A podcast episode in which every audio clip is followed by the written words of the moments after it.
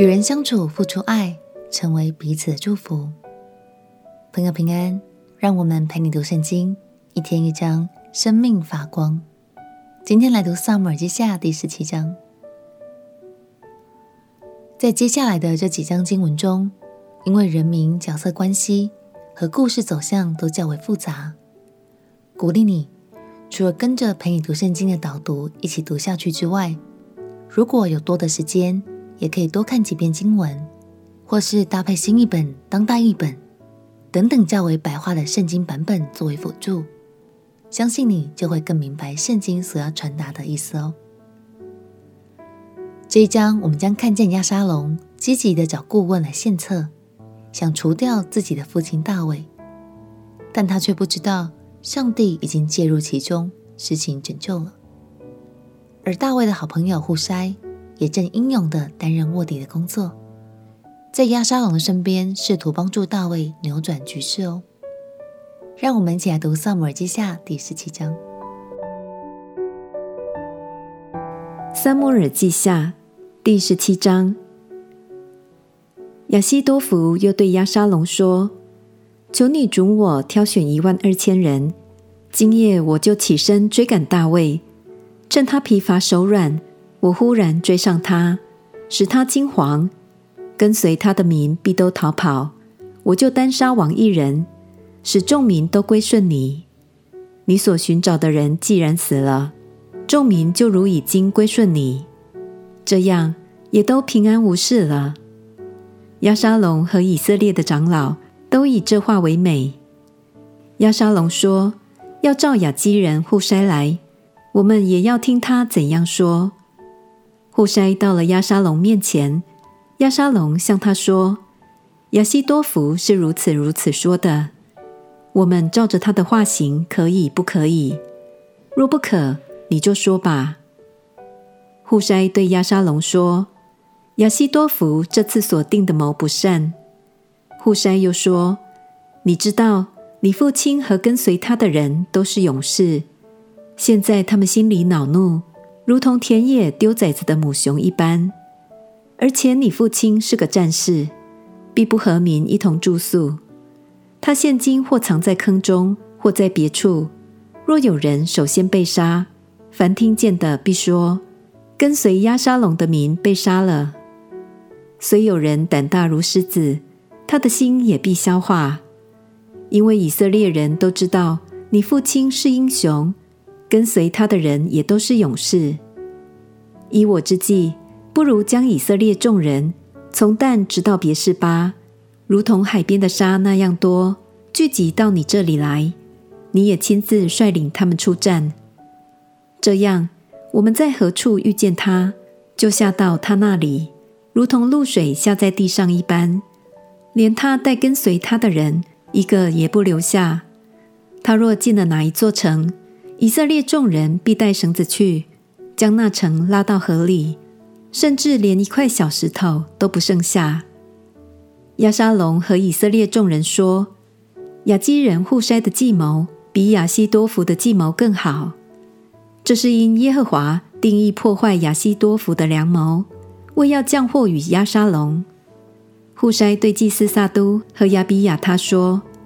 亚西多弗为亚沙龙和以色列的长老所定的计谋是如此如此，我所定的计谋是如此如此。现在你们要急速打发人去，告诉大卫说：今夜不可住在旷野的渡口，勿要过河，免得王和跟随他的人都被吞灭。那时，约拿单和亚希玛斯在以罗结那里等候，不敢进城，恐怕被人看见。有一个使女出来，将这话告诉他们，他们就去报信给大卫王。然而有一个童子看见他们，就去告诉亚沙龙。他们急忙跑到巴户林某人的家里，那人院中有一口井，他们就下到井里。那家的妇人用盖盖上井口，又在上头铺上碎麦，事就没有泄露。亚沙龙的仆人来到那家。问妇人说：“亚希马斯和约拿单在哪里？”妇人说：“他们过了河了。”仆人找他们找不着，就回耶路撒冷去了。他们走后，二人从井里上来，去告诉大卫王说：“亚希多弗如此如此定计害你，你们务要起来，快快过河。”于是大卫和跟随他的人都起来，过约旦河。到了天亮，无一人不过约旦河的。亚希多弗见不依从他的计谋，就背上驴，归回本城。到了家，留下遗言，便吊死了，葬在他父亲的坟墓里。大卫到了马哈念，亚沙龙和跟随他的以色列人也都过了约旦河。亚沙龙立亚玛撒做元帅，代替约押。亚玛撒是以实玛利人以特拉的儿子。以特拉曾与拿辖的女儿亚比该亲近。这亚比该与约押的母亲希鲁雅是姐妹。亚沙龙和以色列人都安营在基列地。大卫到了马哈念，亚门族的拉巴人拿辖的儿子朔比，罗底巴人亚米利的儿子马吉。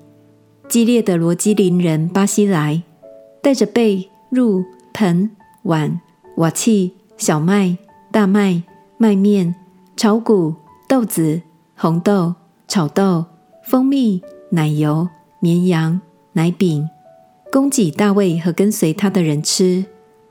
他们说：“民在旷野，必饥渴困乏了。”感谢神。他出手破坏了亚希多弗的计划，帮助了卧底户筛与大卫阵营。否则，大卫恐怕真的会败在亚希多福的这个策划之下。